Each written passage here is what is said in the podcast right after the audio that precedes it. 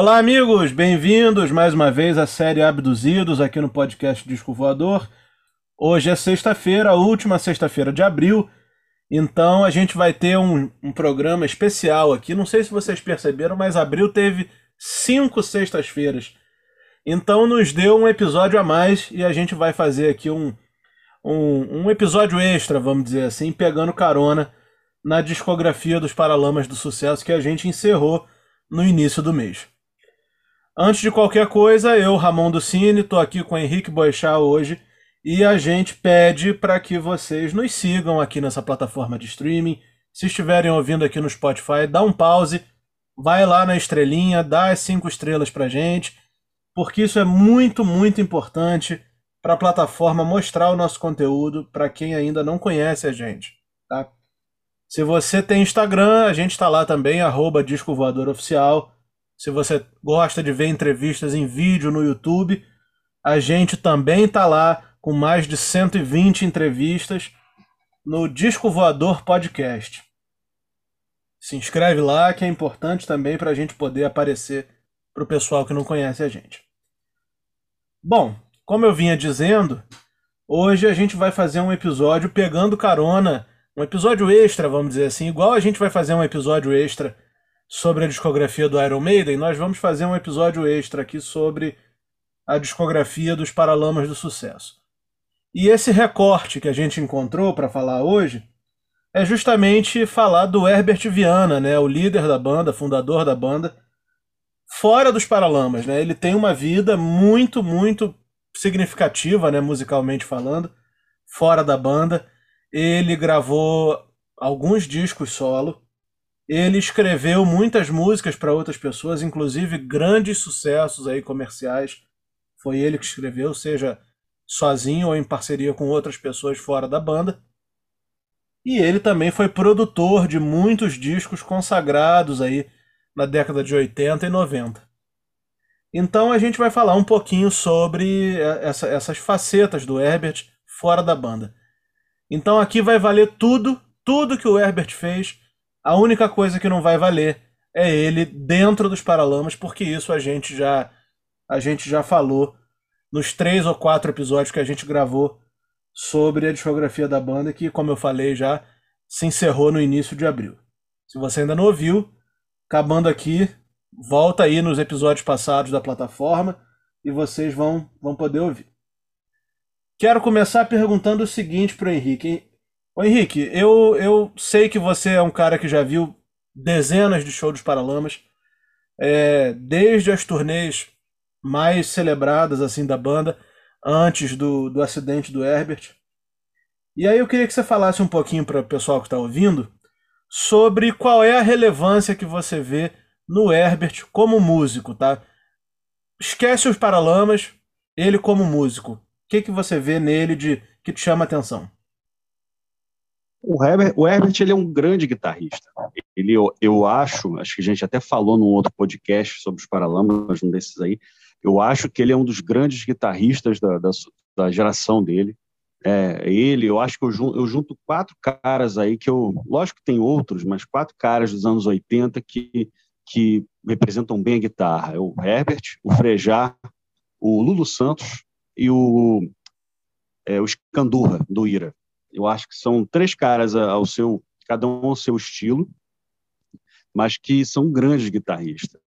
É, o, o, o, Herbert ele é um cara que ele, que ele é muito é, versátil. Talvez desses quatro, né, pela, pela obra que, que cada um mostra e tudo, eu acho que o Herbert ele é um pouco mais versátil. Tudo bem que o Scandurra tem um trabalho eletrônico e tudo, ele é um cara que também explora um pouco essa área, mas o Herbert ele tanto no trabalho dos Paralamas quanto solo, né, falando como músico no geral, ele é um cara muito versátil. Ele, ele consegue, quando é, é, é, é para to tocar rock, ele manda lá um riff bacana, é, pesado, é, criativo. A gente percebe muito a influência do, do Jimmy Page, nós já falamos até outras vezes aqui.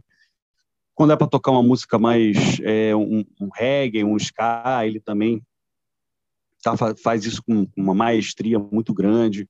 E com relação a músicas brasileiras também, é, sonoridades brasileiras, ele também faz a mesma coisa, e, e, outros estilos. Então, ele é um cara muito relevante. O Herbert Viana, ele, ele é um artista não só do rock, ele é um artista da música popular brasileira, porque ele tem um leque de, de, de, de influências musicais, de, influência, de, fluen, de fluências e influências musicais muito grande, muito grande mesmo.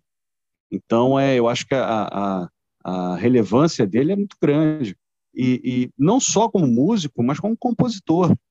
Né? Então, é uma coisa complementa a outra.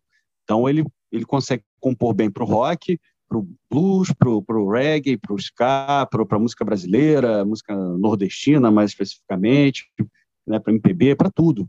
Então, ele é um cara que extremamente versátil.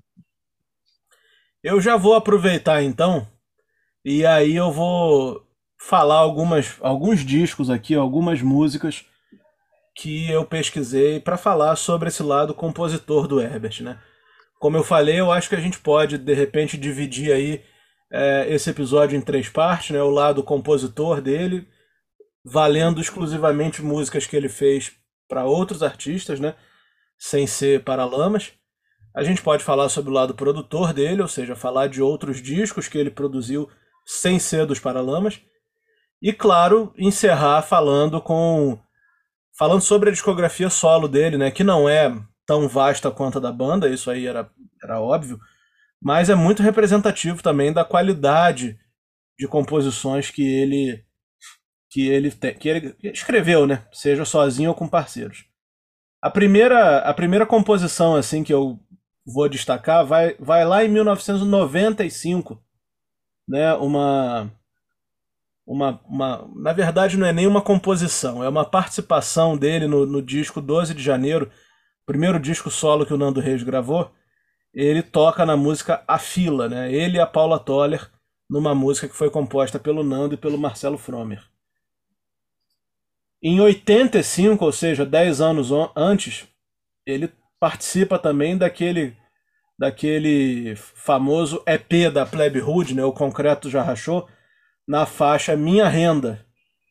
Para quem Minha gosta, Renda, exatamente. É, para quem gosta aí do punk, para quem gosta da, da plebe hood, saiba que o Herbert Viana está presente na faixa Minha Renda. O Herbert também está tocando guitarra, né? Eu, eu falei que a gente ia falar de composições, mas estou falando também de participações dele, né? O Herbert também está tocando guitarra na faixa Seu Olhar, né, do disco do Gilberto Gil de 1985, Dia Dorim, Noite Neon. Isso aí só mostra, a gente falou de três aí, três artistas que não têm exatamente nada a ver entre si, Nando Reis, Gilberto Gil e Plebe Hood. Só mostra a versatilidade do Herbert, né? Naquele super clássico dos anos 80 também, nós vamos invadir sua praia de 1985, gravado pelo Ultraje a Rigor, é a guitarra solo da faixa Marilu, né? O Herbert é a guitarra solo da faixa Marilu. Mary Lou, né? Então, um dos Lu. maiores sucessos desse disco é ele que toca. E como tocou essa música, rapaz? Eu era garoto, meu Deus do céu. Isso aí. E aí, pensando tá, já um pouquinho mais na, na parte compositor dele, ele escreveu uma música para o disco Domingo dos Titãs, né, uma música chamada O Caroço da Cabeça, uma parceria dele com o Marcelo Fromer e com o Nando. Ele escreveu e tocou guitarra nessa faixa do disco Domingo, de 1985. É uma ótima música. Né? Uma ótima música. Quando a gente fala em Fernanda Abreu, aí a Fernanda Abreu, praticamente tudo que ela fez, ou muita coisa do que ela fez, tem o dedo aí do Herbert, né? Por exemplo, o primeiro disco dela, o Slar, que para mim é um descasso, eu adoro esse disco. É, o Herbert está presente em praticamente tudo. A primeira faixa, A Noite, que talvez seja a faixa mais conhecida aí desse disco, foi arranjada pelo Herbert. Ele tocou bateria eletrônica e tocou guitarra. Na faixa título, né, Slar Radical Dance Disco Club, ele fez o arranjo, ele tocou bateria e tocou guitarra. Na faixa Kamikaze do Amor, ele fez o arranjo, tocou bateria e tocou guitarra. Na faixa Você Pra Mim, ele fez o arranjo, tocou bateria e tocou teclado. Olha aí. É. E aí, na faixa Speed Racer, que essa, para mim, é uma, é uma faixa, uma das grandes faixas aí dos anos 90, provavelmente a melhor coisa que, que a Fernanda já gravou na vida. Ele fez o arranjo, ele tocou bateria, ele tocou guitarra e ele é o compositor da música. Então, assim, é, é muito presente a, a, o Herbert Viana nesse disco. Ainda tem outras músicas que ele escreveu, tipo Disco Club 2 e Venus Cat People, tudo tudo está envolvido envolvido com Herbert Viana. Ele, ele praticamente é o responsável, junto com o Fábio Fonseca, por esse disco de estreia da Fernanda Abreu. Em 95, ele volta no outro disco muito bom dela, chamado Da Lata, e ele toca na faixa Veneno da Lata, né, que foi a faixa que mais que mais ganhou destaque aí nessa nesse disco. Quando vocês ouvirem a nossa, a nossa série sobre a discografia da banda, certamente vocês vão reparar que eu falo muito sobre a, a conexão dos Paralamas com o rock argentino. E isso é tão presente que os Paralamas são os únicos brasileiros, né? Que na verdade não foi como os Paralamas, mas Herbert Viana, João Baroni e Bi Ribeiro são a banda que acompanha o Charlie Garcia no disco Parte de la Religión, né, de 1987. Ele, a banda toda está numa música chamada Rap de las Hormigas, Rap das Formigas.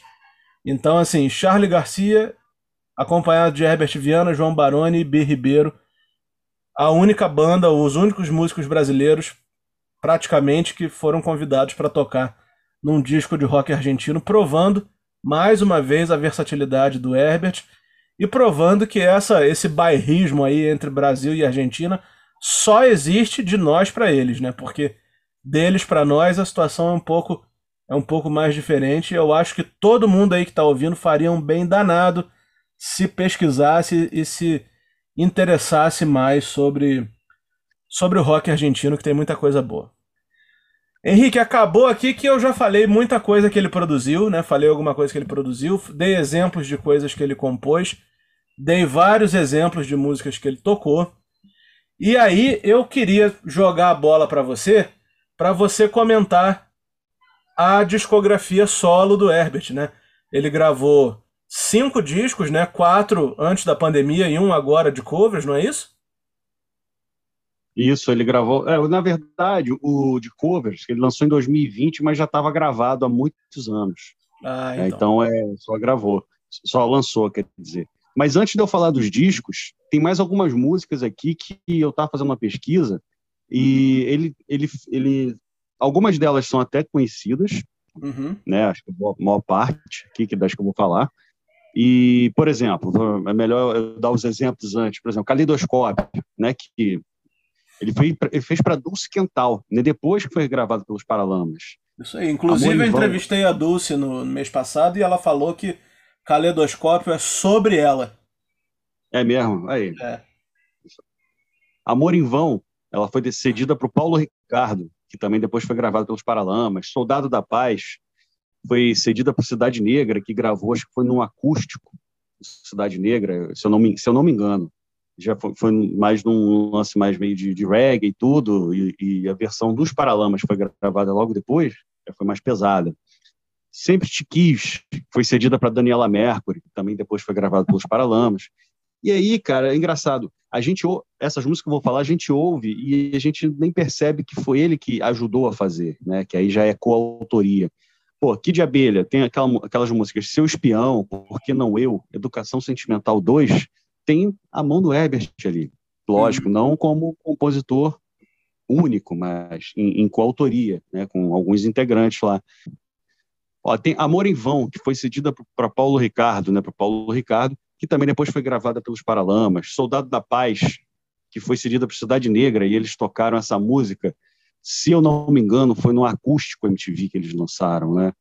E, é claro, lançar, fizeram mais um lance de, de reggae e tudo mais, e depois os Paralamas gravaram, pouco tempo depois, no disco é, Longo Caminho, que ficou numa versão bem pesada. Sempre Te Quis, também foi cedida para Daniela Mercury, que também depois foi gravada pelos Paralamas. E aí, a gente, as próximas músicas são músicas que a gente ouve há tantos anos e, e nem percebe que tem mão do Herbert. Por exemplo, são músicas do Kid Abelha, Seu Espião, Por que Não Eu, Educação Sentimental 2, A Moto, essa, a Moto é um pouco menos conhecida, mas essas três primeiras são bastante. Então, é, tem mão do Herbert aí, ele é coautor dessas músicas, né, com alguns integrantes do, do, capital, do, do Kid Abelha.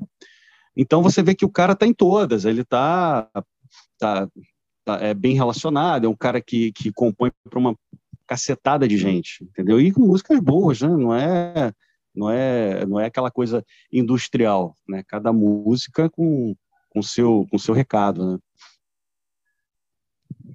É verdade, é um cara que tem muito tem muita consciência pop. Sabe uma outra música que ele que ele é o compositor se eu não me engano, uma parceria com o Paulo Sérgio Vale, né, irmão do Marcos Vale. Aquela música que a Ivete Sangalo Sim. explodiu, né? Se eu não te amasse tanto assim. Isso, isso. Eu ia e falar dela. É. Ah, pode falar. Não, é que tem uma, um episódio curioso que eu, que eu passei, passei assim, né? Que eu ouvi do Herbert. É, a gente sabe, já falou aqui várias vezes, todo mundo que está ouvindo aí sabe que a gente é de Nova Iguaçu, né? A gente grava esse episódio aqui de Nova Iguaçu. E a coisa de uns 15 anos atrás, assim, acho que foi, acho que mais precisamente em 2008, então, portanto, 14 anos atrás, teve um show dos Paralamas aqui, aqui no, em Nova Iguaçu. E aí eu trabalhava no lugar onde foi o show e eu fui no camarim. E aí me pediram para fazer um, um, uma pequena entrevista lá com o Herbert, com eles, né? Para um, o jornalzinho que circulava no lugar onde, onde foi o show cinco perguntas só, eles toparam numa boa e fizeram. E aí, uma pergunta, cada um de nós meio que escolheu uma pergunta. E a pergunta que eu escolhi foi: é, se ele pudesse escolher alguém da música brasileira para gravar uma música dele, quem ele escolheria? Aí ele disse que, que, que a primeira pessoa que vinha à cabeça dele era Roberto Carlos. Sendo que de repente ele, ele pode ter se esquecido que o Roberto gravou Se Eu Não Te Amasse Tanto Assim, né, em 2004, num dueto com a própria com a própria Ivete Sangalo. Então, assim, é, isso só mostra mais uma vez a, a palavra que provavelmente nós mais vamos usar aqui nesse episódio, só mostra a versatilidade do Herbert, né? E como ele é um cara que tem uma consciência pop fodida, assim mesmo, sabe? O cara consegue escrever hits assim à vontade a ponto de colocar é. tanto na voz do Roberto Carlos, como explodir um hit na voz dele próprio dentro dos Paralamas, ou então na voz do, da, da Paula Toller no, no, no Kid Abelha, ou do Nando Reis, enfim. É um cara que tem muito poder assim de, de, de transformar as ideias num hit. Não, e outra coisa, é, é, não sei se é impressão minha, né, porque às vezes a primeira versão da música é com uma cantora ou um cantor, parece que ele faz a música exatamente para aquele artista, então que cabe bem na voz daquele artista, não em termos de, de, de arranjo, o tom da voz e tudo, mas cabe bem com a personalidade daquele artista, sabe que aquela, aquela música ela, ela combinou com aquele artista, né? É verdade. Então, eu não sei se é porque a gente ouviu primeiro essas músicas com essas pessoas né, e depois ouviu essas músicas regravadas por outras, ou até mesmo pelo Herbert, ou se realmente é isso, né, se, se o cara ele, ele, ele, ele compõe as músicas já pensando na, na, na personalidade daquele, daquele artista, né, para quem ele vai ceder a canção. Né? Então é, é, é, é um ponto interessante isso. É verdade. Bom, então vamos partir para a discografia solo dele ou você pontuou mais alguma coisa aí para a gente falar antes? Vamos lá. Se eu lembrar de mais alguma coisa, eu vou falando no meio. A discografia dele solo começa com Ebatumaré, né? Que tá fazendo 30 anos esse ano. 30 anos. É, 30 o, disco, anos. é, um é disco... o disco que você mais gosta dele? Como é que é? Rapaz, eu gosto, gosto muito desse disco. Tá entre os que eu mais gosto. É, é um disco muito é, é, influenciado pela sonoridade do Nordeste. É, é, é traz experimentos musicais, um disco bastante experimental. Né? Eu acho que essa, esse experimentalismo até, até desagou, porque como esse disco é de 92, esse, eu acho que essa, essa veia experimental do, do Herbert deve ter desaguado no Severino, que é de dois anos depois, do Paralamas, né? De, álbum do Paralamas, que é um álbum também bastante experimental, a gente até falou no podcast. E é um disco, assim, bastante, assim, ele estava tava testando muita coisa, muita coisa interessante. O tom tem um, o tom do disco, um tom mais pessoal, mas também tem críticas sociais. Tem músicas assim que eu acho fantásticas, né? A primeira música, que é A Nova Cruz, tem um violão assim, começa com um violão assim bem semelhante ao Cat Stevens e também Led Zeppelin. Se Cat Stevens e Led Zeppelin fossem se juntar para fazer alguma coisa acústica, vai, pode, talvez possa sair alguma coisa parecida com, a, com o violão dessa música. A segunda, a segunda canção, que é The Scientist Writes a Letter, que é uma versão do, de uma música do Tom Verlaine, de uma banda chamada Television. Cara, essa música é muito maneira, muito, muito interessante. Acústica também. Aí tem cinco notas tocadas, eu acho que, não sei se num, num teclado ou num instrumento tipo vibrafone, xilofone, né? mas são, são, cinco, são cinco notas que dão toda a personalidade da música. Uma coisa assim muito calma, muito tranquila, mas que dá uma personalidade muito muito legal para a música, né? Tem um andamento meio quebrado, às vezes tem um solo de guitarra bem bacana no final, bem afiado, uma linda música. Tem o Rio Severino, tem aquela guitarra bem Led Zeppelin, aquele riff bacana, como a gente estava falando mais cedo. É uma e é uma canção que muda, sai desse riff, muda para uns sons nordestinos. É uma mistura de modernidade na batida dela, na, na linha rítmica dela, com sons do Nordeste. E tem uma música que eu acho que é a minha dica desse, desse, desse disco aí, né? Que é Qualquer Palavra Serve. Tem um lindo arranjo vocal, ah, uma, uma música acústica também. É, e uma das músicas que mais me chamaram a atenção quando eu vi esse disco. Né? É impossível não se lembrar do Nordeste quando a gente ouve essa canção. O arranjo vocal é, é muito diferente do que eu já ouvi. É uma coisa, só ouvindo mesmo, é bem diferente, uma coisa assim, bem, bem viajante, mas é muito, muito linda. Tem Mobral, que é um reggae, é, com protesto, uma letra de protesto relativa em relação à educação e tudo mais, tra traz menções àquela música Vida de Gado, do Zé Ramalho, Lição de Astronomia, uma outra música acústica, com um belo trabalho de violão, uma música contemplativa, calma, a dureza concreta, que tem uma viola sertaneja, quando a gente ouve, parece aquelas de, parece não, é uma daquelas violas sertanejas mesmo, bem, bem com aquele som bem limpo, né, mas com um tempero nordestino.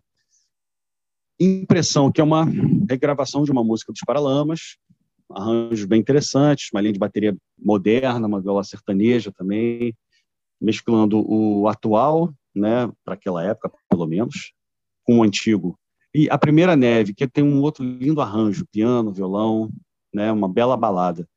Então, essas músicas são os meus destaques, né? principalmente para as duas primeiras e qualquer palavra serve. Essas três músicas, para mim, são sensacionais. Outras também.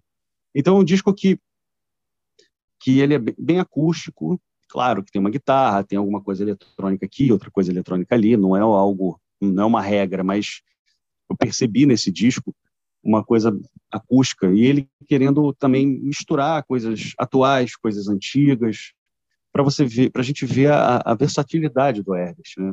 Um cara que queria experimentar, justamente que esse disco é um, é um disco experimental. Excelente, uma excelente estreia. Gostei muito do disco.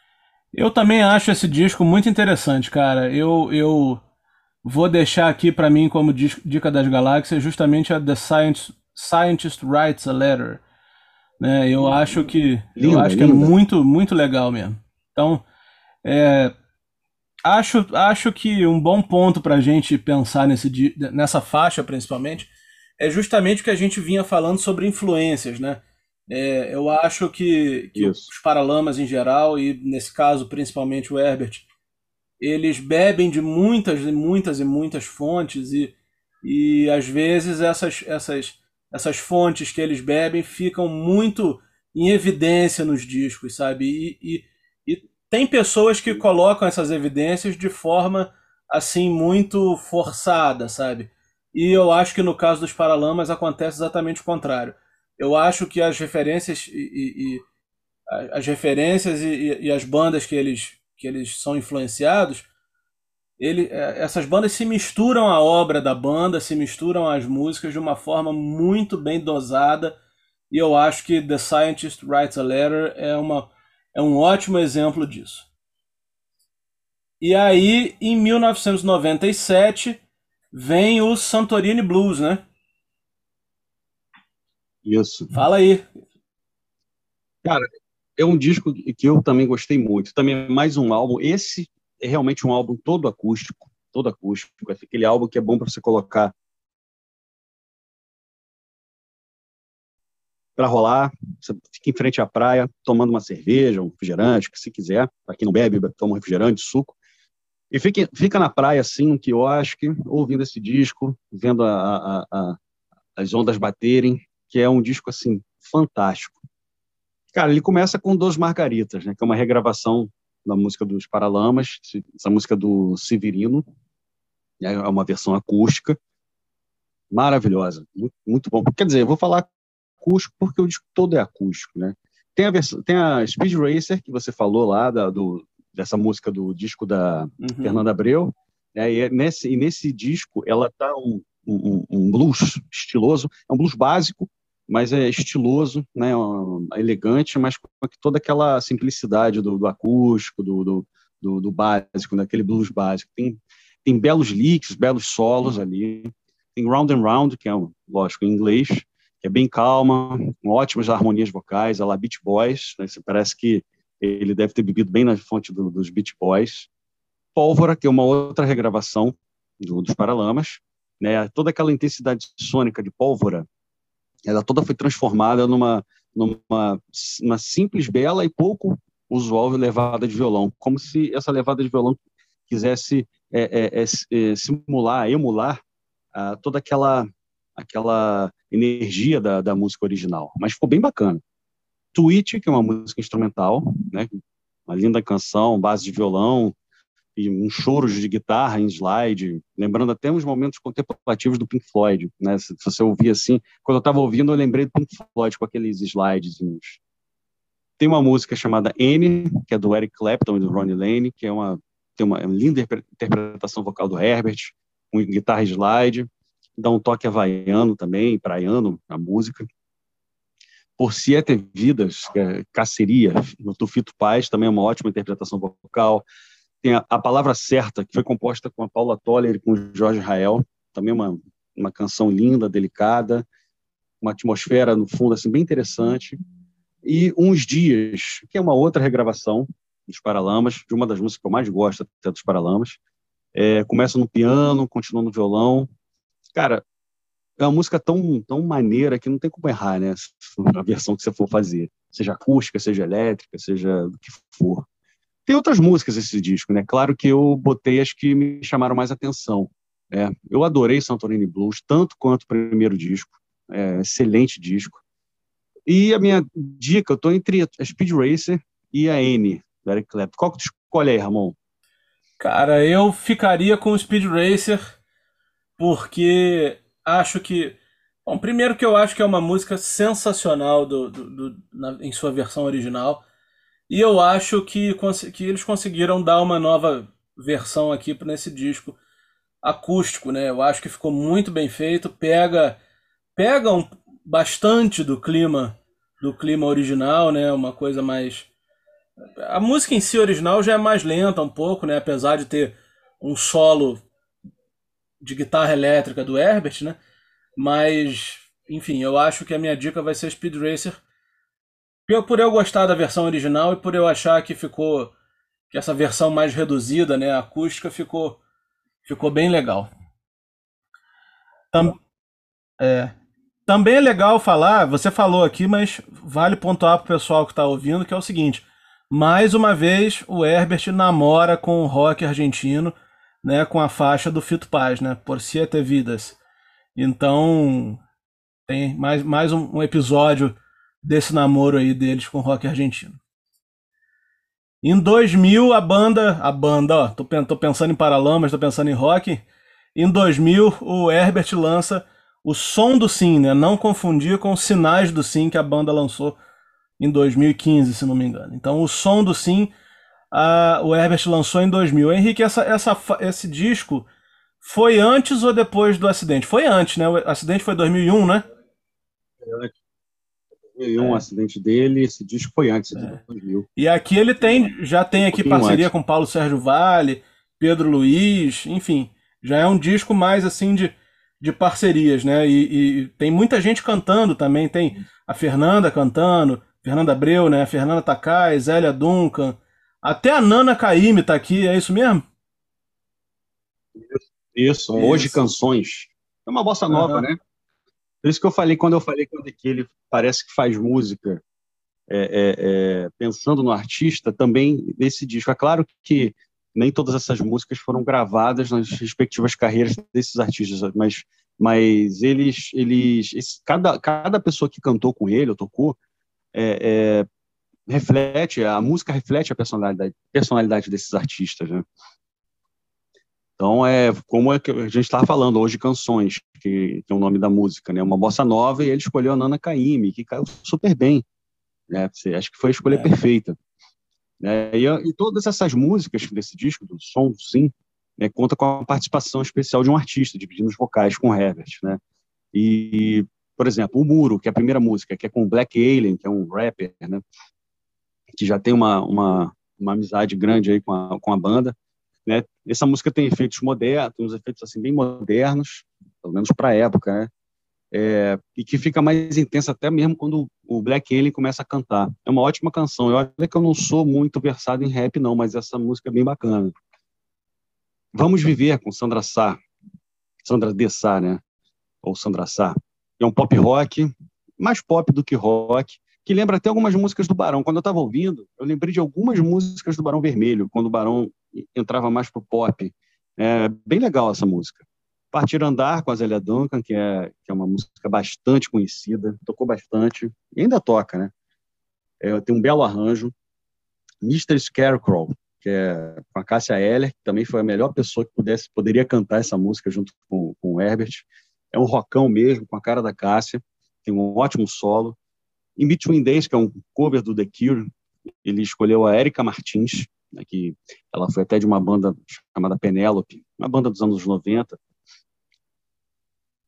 Um tom mais ou menos de bossa nova, essa música. Bem, bem bacana também. Tem uma, uma das que eu mais gostei é essa, Eu Não Sei Nada, é, com Luciana Pestano. Tem um andamento arrastado, é uma música intensa, com um Hammond no fundo. E a voz rouca dela, dessa, dessa, dessa cantora, né, cai bem com o arranjo, uma coisa bem, bem intenso, bem arrastado. E os metais no fundo, o solo de gato, dão todo aquele toque bluseiro à música. Um truque com o Moreno Veloso. Ele é o filho do Caetano, né? Isso, um dos filhos, né? O Moreno Veloso. Isso. Tem uma, eu, o que eu percebi dessa música é que ela tem algumas abordagens sonoras um pouco assim inéditas para o Herbert. Eu posso até estar errado, mas para o Herbert acho que eram uma, umas abordagens sonoras um pouco inéditas, tanto solo quanto os paralamas. Uhum.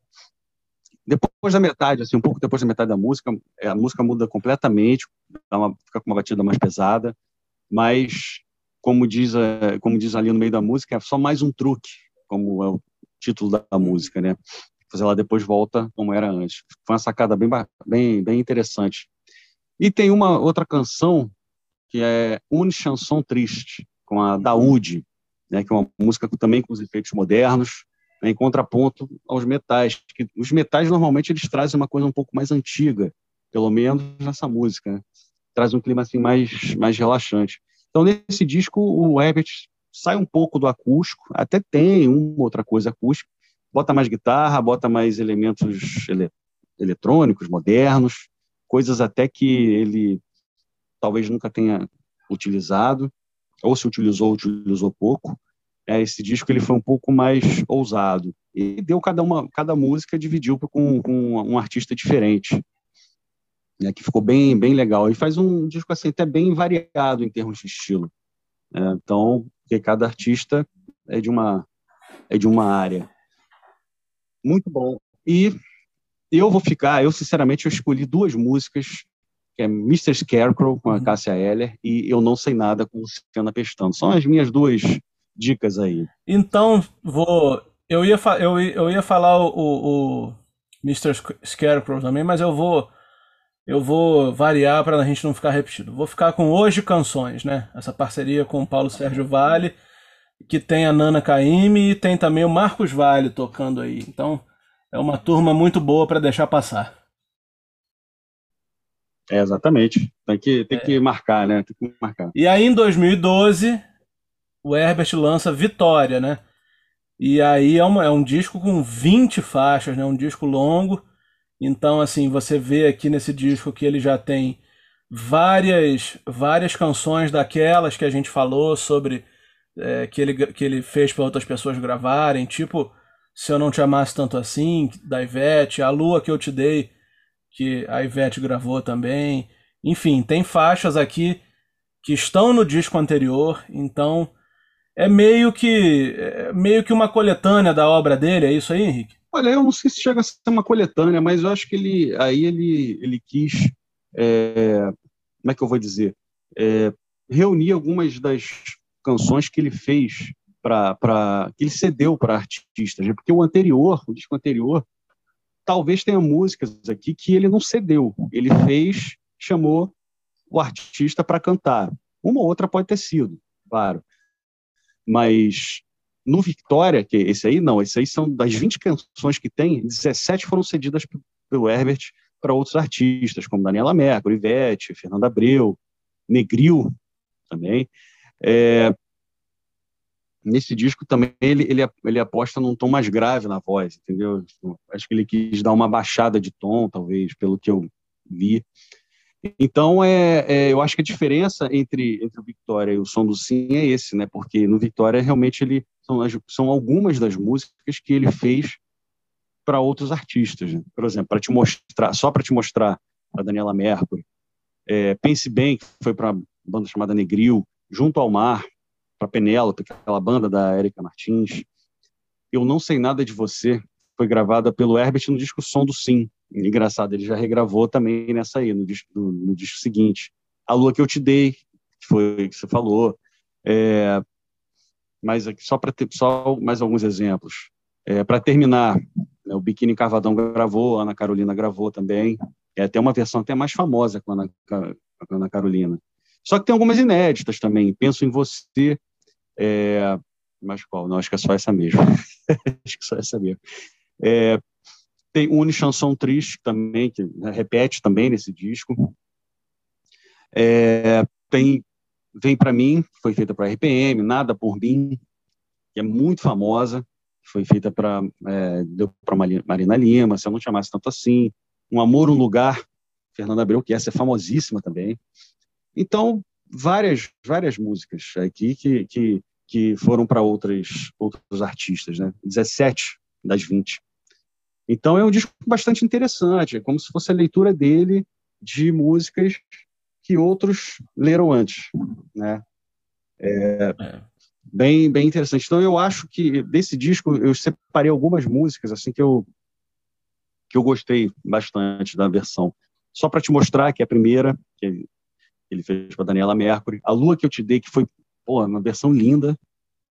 Um Amor o Lugar também ficou bem legal. Blues da Garantia que ele cedeu para o Ari Borgia, é um blues bem legal também. Entre outras, né? Eu selecionei essas quatro.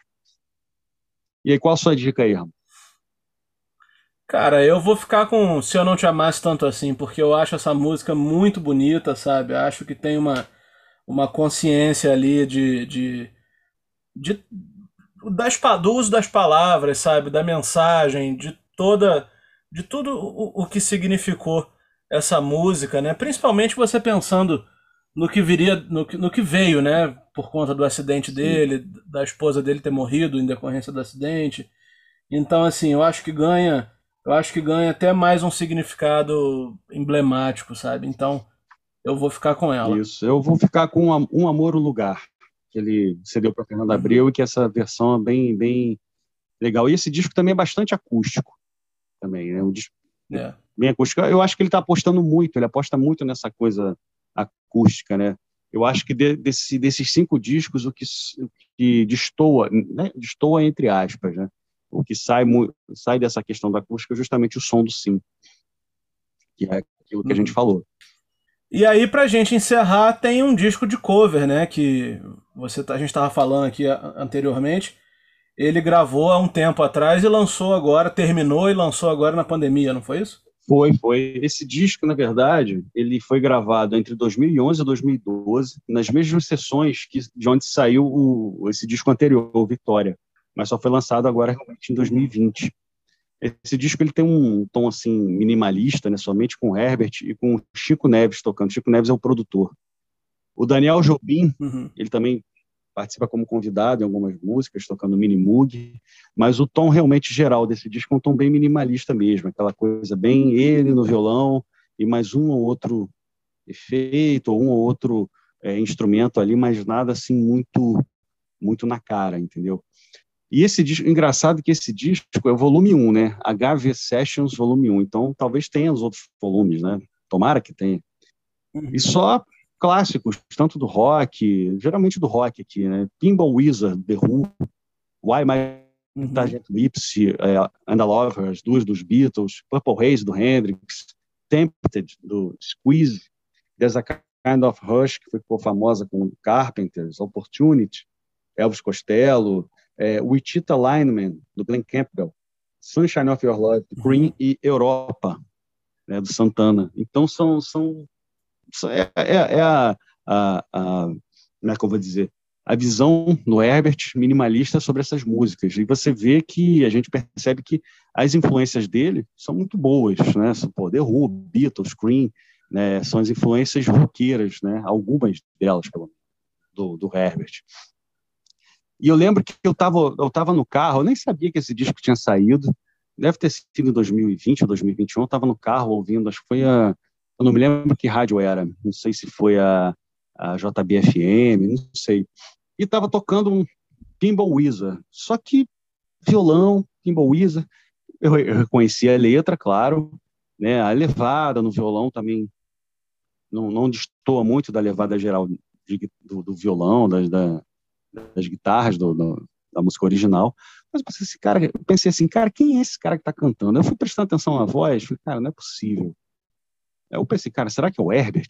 Aí depois o, o locutor falou, não, se foi Herbert Viana com Pinball Wizard. Eu falei, cara, que versão maneira. Porque, pô, a gente ouviu The Who é aquela porradaria. E com Herbert, não, é voz e violão. E ficou muito, muito maneiro. E, e isso, isso eu jogo para todas as outras músicas. Entendeu? Então, é, é, é, são ótimas releituras de grandes clássicos aí do rock. Eu, eu vou ficar com. É. Eu gostei muito de Tempted, ficou linda também. Mas eu vou ficar com o Pinball Wizards, que foi justamente a que me chamou a atenção, né? Por causa desse episódio aí. Cara, então eu vou ficar com o Wild My Guitar Gentle então. Justamente porque quando você escuta no, no Anthology dos Beatles e escuta no, naquele, naquela coletânea Love, você tem ali uma versão acústica do, do Wild My Guitar Gentle né? Que é, seria, teria sido a versão que o George Harrison mostrou para o resto da banda. E então, assim, eu acho que de repente pode ter sido por aí que o Herbert pode ter sido o caminho que ele que ele pegou aí para poder fazer essa versão que está no disco. Então, a minha vai ser Wild My Guitar Gentle Lips. Bom, então é isso. A gente vai encerrando aqui esse episódio, né, com, com toda ou quase toda a, a obra do, do Herbert Viana fora dos Paralamas. Nós falamos aqui de toda a sua discografia solo. Nós falamos aqui de várias músicas que ele produziu, de várias músicas em que ele tocou e de várias músicas que ele escreveu né, para outras pessoas. E, mais uma vez, pela milésima vez, só mostra como esse cara é um cara diferenciado, como esse cara é um cara versátil, né? Como o Henrique falou aí no início, talvez o cara mais versátil, o cara mais assim que abriu mais o leque, abriu mais a cabeça dentro da geração dele, provavelmente um dos grandes, um dos melhores músicos assim da, da geração dele, sabe? Tanto tanto na concepção da guitarra em si, mas como em tantos outros aspectos, né, no aspecto de produção, até de teclado e bateria, quem ouviu até aqui, ouviu a gente falando de músicas que ele tocou teclado, bateria e baixo, né? Então, assim, é um cara realmente muito diferenciado. Eu também sei que a gente, quando posta aqui esse, esses episódios, uh, o João Baroni já, já, enfim, já divulgou o nosso episódio aqui, já repostou o nosso episódio. E a gente também quer deixar esse terminar esse episódio dizendo que o Herbert sozinho é um, uma força da natureza e junto com os Paralamas são três forças da natureza. A força da natureza vezes três. Exatamente. Porque é impressionante, impressionante como três caras conseguem fazer aquela, aquele turbilhão de coisas que a gente vê que a gente vê no palco, né? Muita gente fala, eu mesmo já falei, nossa, quando a gente vê o Rush, a gente pira porque são três pessoas só. E no Brasil a gente tem o nosso Rush, sabe? A gente tem também um power trio aqui de três músicos impressionantes. Não, assim, os três são do, de nível altíssimo. altíssimo. Os três fazendo música brasileira, sabe? Música com, com as, as melhores influências possíveis, as, as melhores influências regionais, sabe? Pegando pegando tudo que há de melhor no Nordeste, tudo que há de melhor no Norte e trazendo para uma linguagem comercial que acaba sendo uma coisa mais difundida aqui no Sudeste, mas são, são, são caras que conseguem misturar essas influências e transformar isso num sucesso. Não, eu... Então, assim, a gente fez.